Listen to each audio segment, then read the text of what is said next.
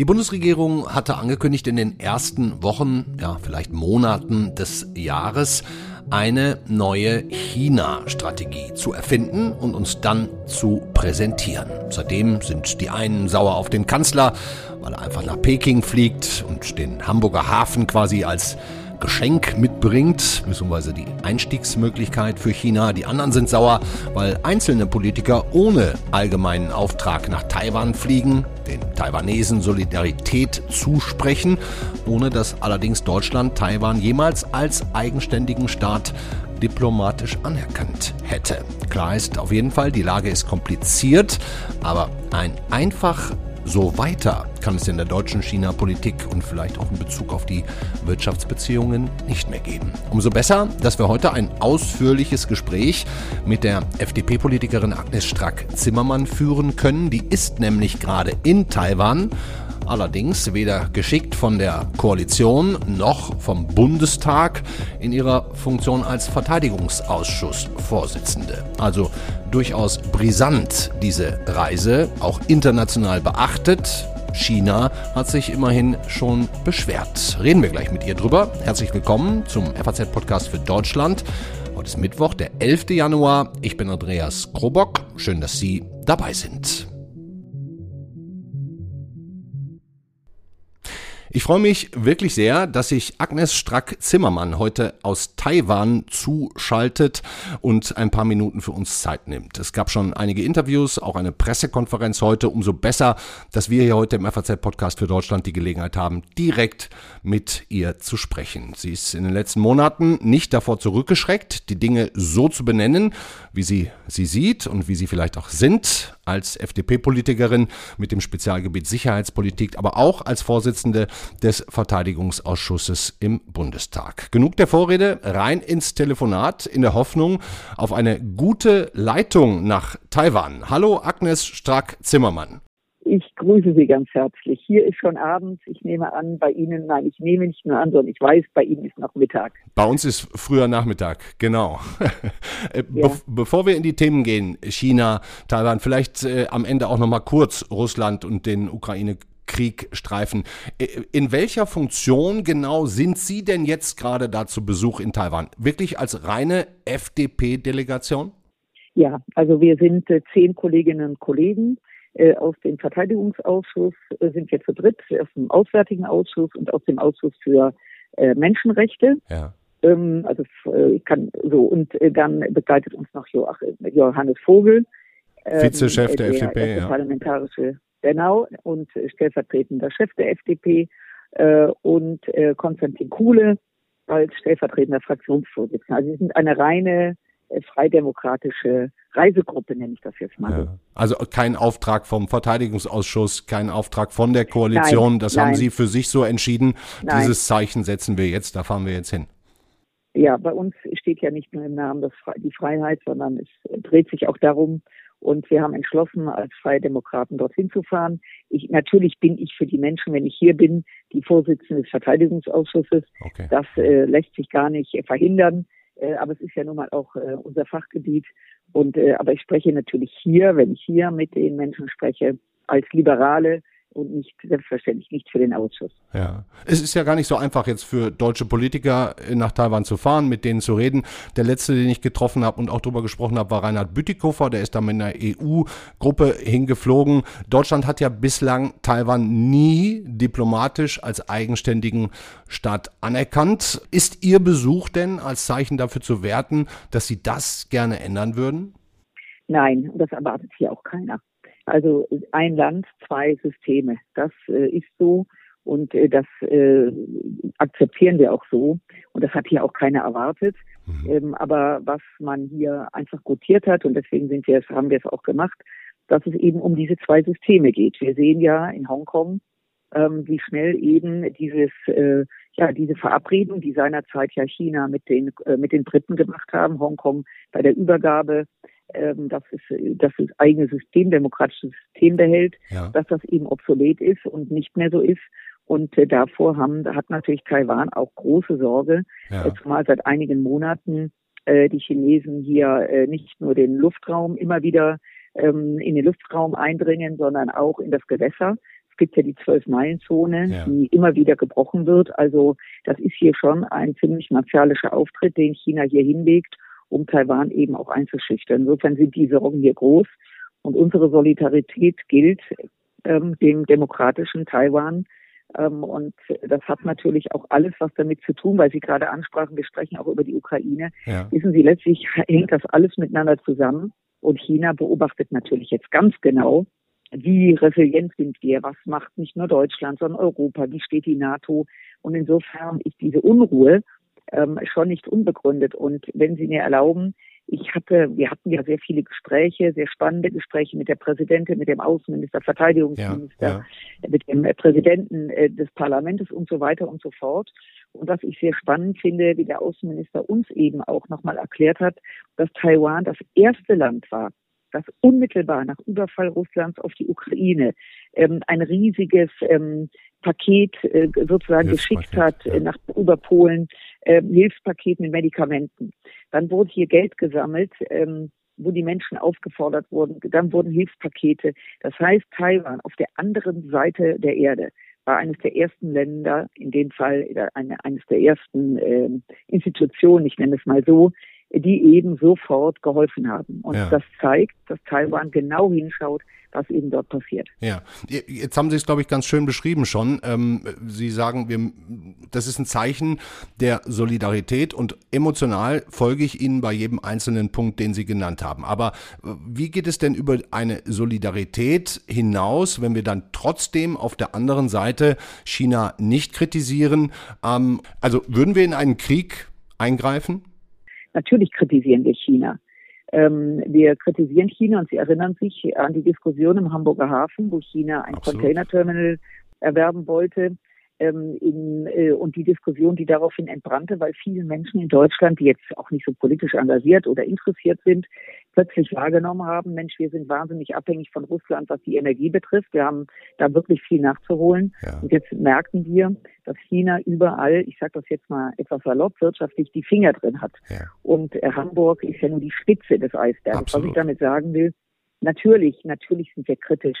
Äh, China gegenüber. Auch, dass wir gerade gereist sind, der Botschafter in Berlin hat diesbezüglich auch keine Freudensprünge gemacht. Ja. Also das ist, äh, das kann man nicht sagen, dass wir das nicht tun. Das zweite, dieses halb an, an anerkennen oder nicht.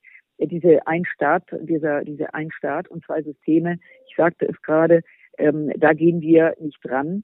Ähm, aber natürlich, wenn Sie hier sind und wenn Sie ähm, äh, dann, äh, dann nicht von einem Land zu leben, fällt dann doch etwas äh, semantisch schwer.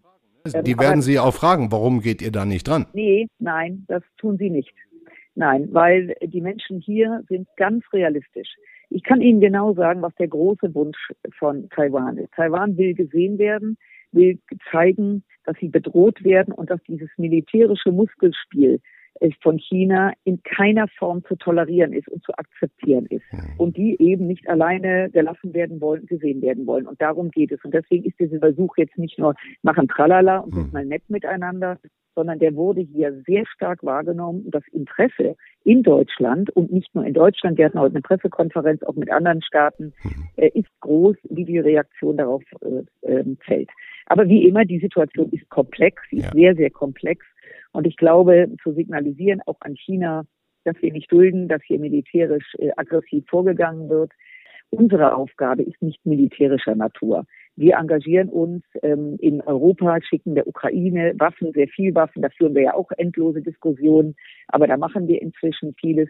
Keiner erwartet von uns hier militärische Präsenz. Aber was man sich erhofft, ich sag's mal so, ist, dass wir unsere Art, wie wir mit China Handel betreiben, nicht, dass wir Handel betreiben, aber in welcher Form wir Handel betreiben, dass wir inzwischen unglaublich viele Produkte, von denen wir auch abhängig sind, in China herstellen lassen.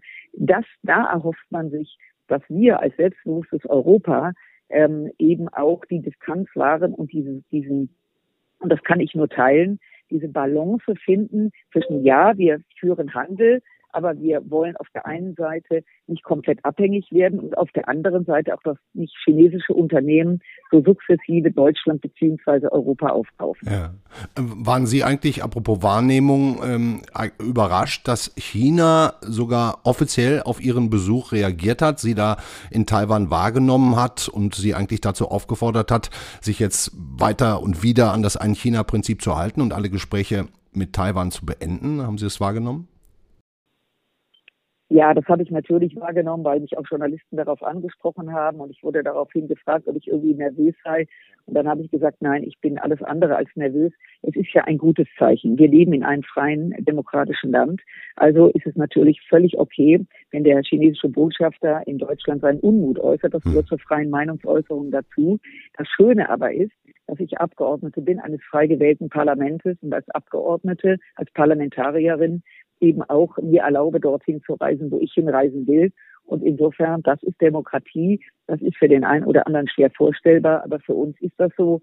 Ähm, und deswegen sehe ich das entspannt. Mich wundert es nicht wirklich, dass er sich geäußert hat, aber ich gehöre nicht zu denen, die sich so wahnsinnig wichtig nehmen, dass ich immer glaube, die ganze Welt hält im Atem an, wenn ich irgendwas mache.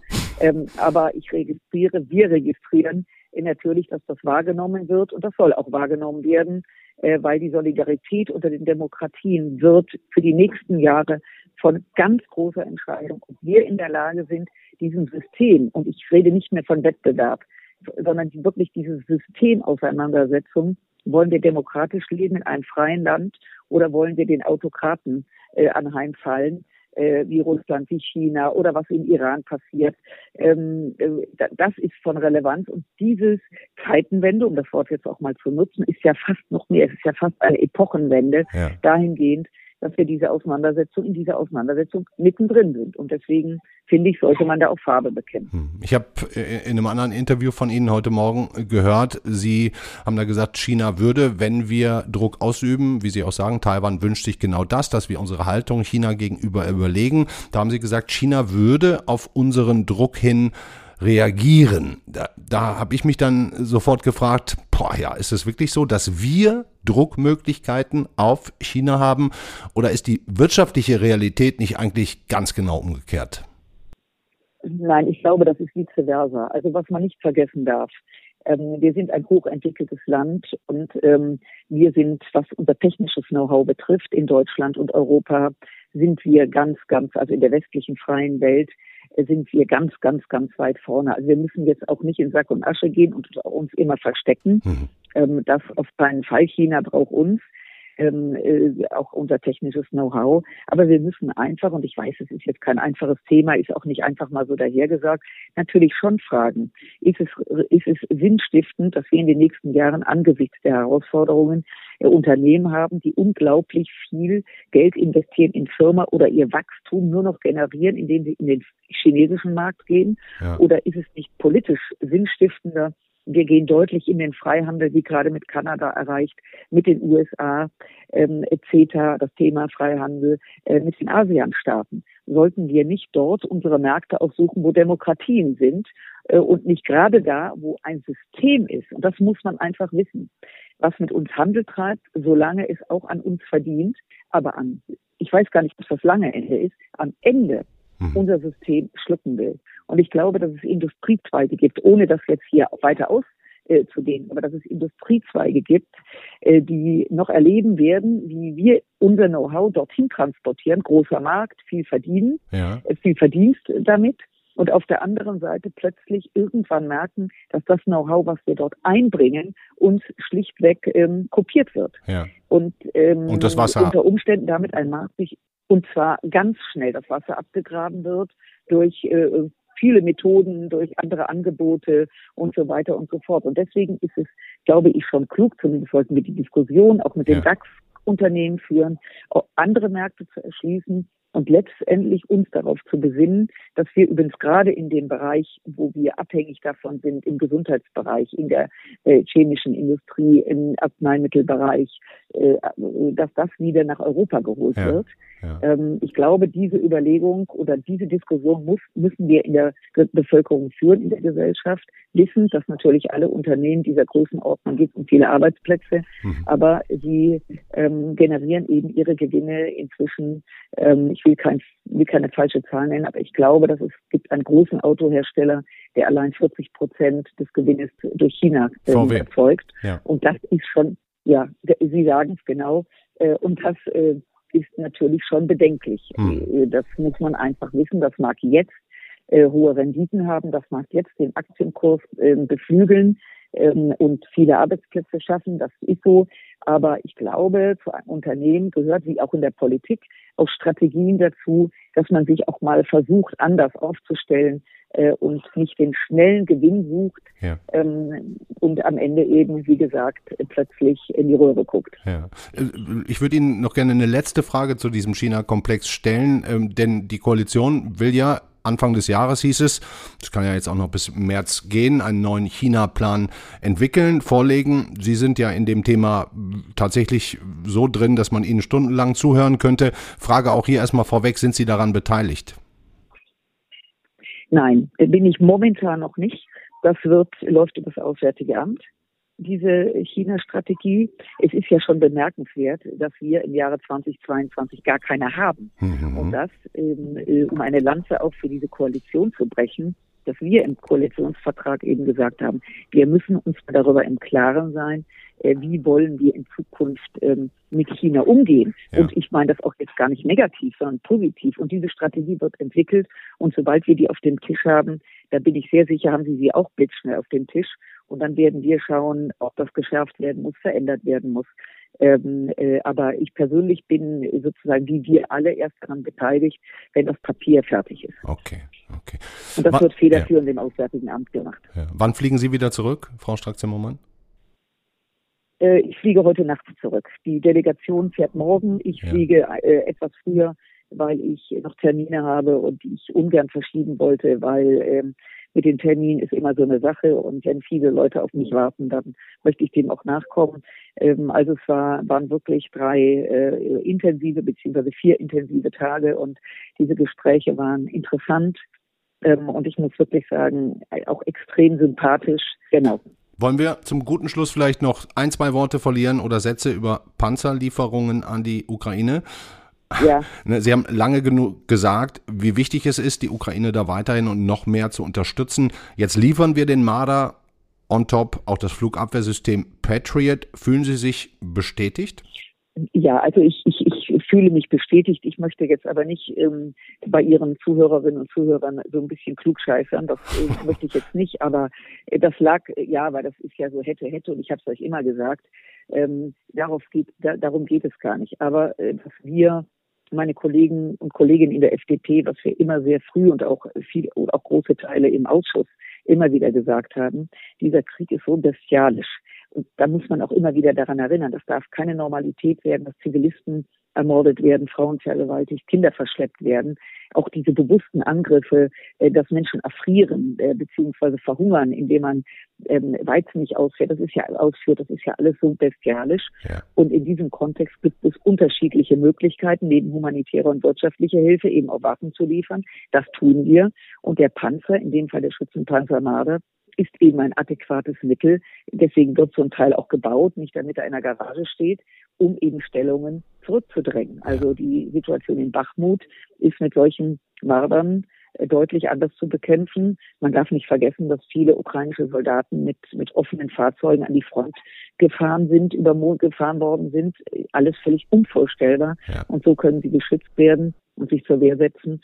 Und ich gehe auch noch weiter, dass ähm, wird nicht alle erfreuen. Ich äh, glaube auch, je, je, wenn diese Aggressionen so erhalten bleiben, Russland sich nicht endlich aus diesem Krieg, äh, diesen Krieg beendet, indem sie die Ukraine verlassen, dass wir auch noch Disku Diskussionen führen werden um den Leopard 2, also den, ja. den Kampfpanzer.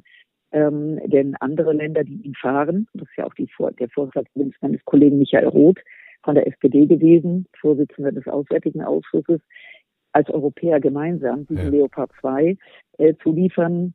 Und äh, denn äh, das ist nun mal ein extrem guter, also wie soll ich mal sagen, wirkungsstarker Panzer, wie es so schön heißt, Der wird in vielen Staaten in Europa gefahren. Das könnte man zusammen machen. Und auch da werden wir ringen. Wir haben jetzt vorgeschlagen, jetzt werden ja ukrainische Soldaten Armada ausgebildet, dass man die Ausbildung für den Leopard 2 direkt mitmacht. Also damit, wenn wir ihn denn einsetzen, nicht wieder zwei Monate warten müssen, ja. bis die nächste Ausbildung kommt. Also ein bisschen Weitblick, auch hier mal eine Strategie an den Tag zu legen. Der Winter ist da. Was könnte passieren? Das ist ja im Militärischen, ähm, überlegt man sich ja Szenarien und Lagen und passt dann sein Tun an die Lage an. Und wir sollten mal vor die Welle kommen und nicht immer hinterher schwimmen mhm. und mal überlegen, was man vorher machen kann, äh, und nicht immer erst, wenn es passiert, dann reagieren wir, weil der Druck so groß ist. Das ja. ist ja jetzt auch so gewesen. Und vor allen Dingen der Eindruck entsteht, wir, wir würden alles immer gar nicht liefern. Dabei haben wir mit in Wahrheit ja tatsächlich eine ganze Menge schon inzwischen geliefert. Ne? Das Bild, das abgegeben so, wird, ist ein bisschen schwierig. So, und das ist schade. Hm. Das ist, da haben Sie völlig recht, das ist schade. Wir haben extrem wirkungsvoll die Panzerhaubitze 2000, die im Einsatz ist, 24 Stück, gemeinsam mit Niederländern, Italienern.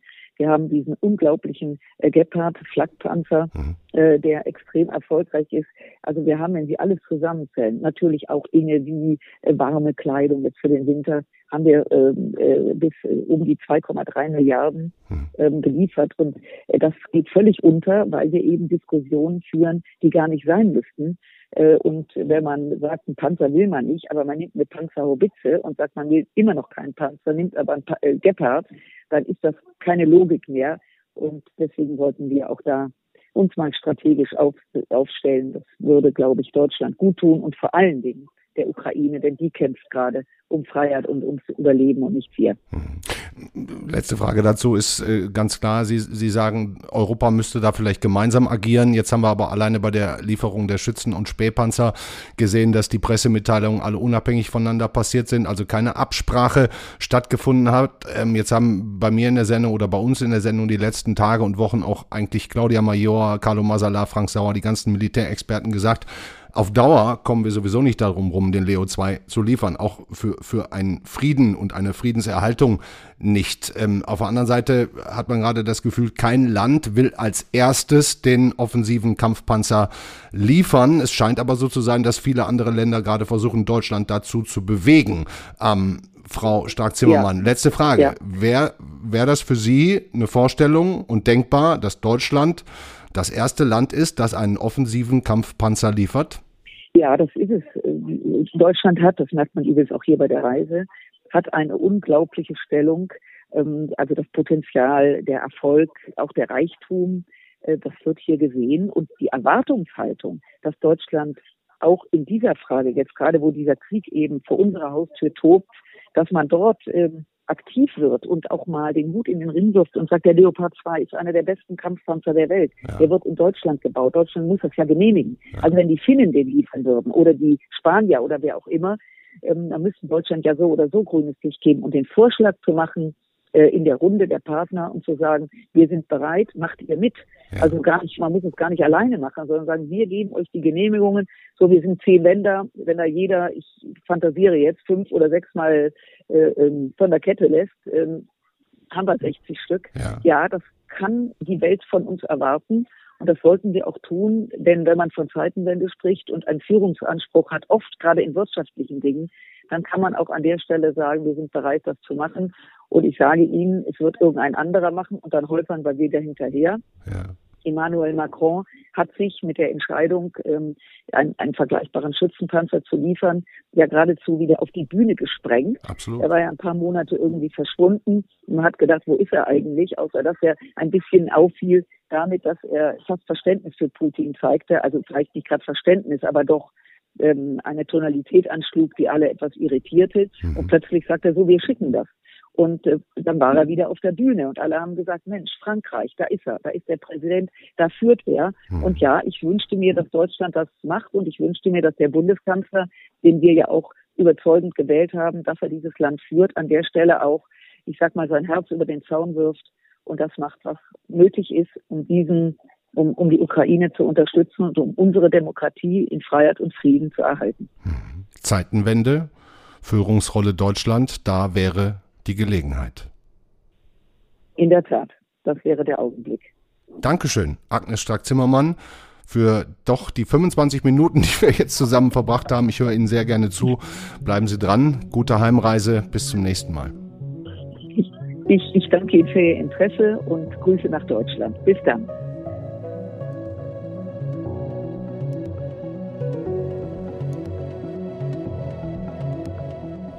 Das war der FAZ-Podcast für Deutschland an diesem Mittwoch. Wir haben den 11. Januar. Kurzer Ausblick noch auf die kommenden beiden Tage. Sollen Sie auch noch wissen. Morgen ist die Kollegin Kati Schneider für Sie da. Da geht es um diesen unfassbaren Kunstraub. Und ich glaube, da können wir uns auf ziemlich spannende Gäste freuen. Eine unglaubliche Räubergeschichte, die jetzt wieder neue Wendungen nimmt. Und am Freitag kann ich Ihnen auch schon mal ankündigen, bin ich zu Besuch in der Charité bei Christian Drosten müssen wir auch mal wieder drüber reden, über die Pandemie. Sind ja jetzt dann ziemlich genau drei Jahre und eigentlich wünschen wir uns alle, dass die vorbei ist. Also werden wir dann sehen. Bin sehr gespannt. Wünsche Ihnen heute noch einen schönen Abend. Hören Sie morgen Abend auch auf jeden Fall wieder rein. Dankeschön. Ciao.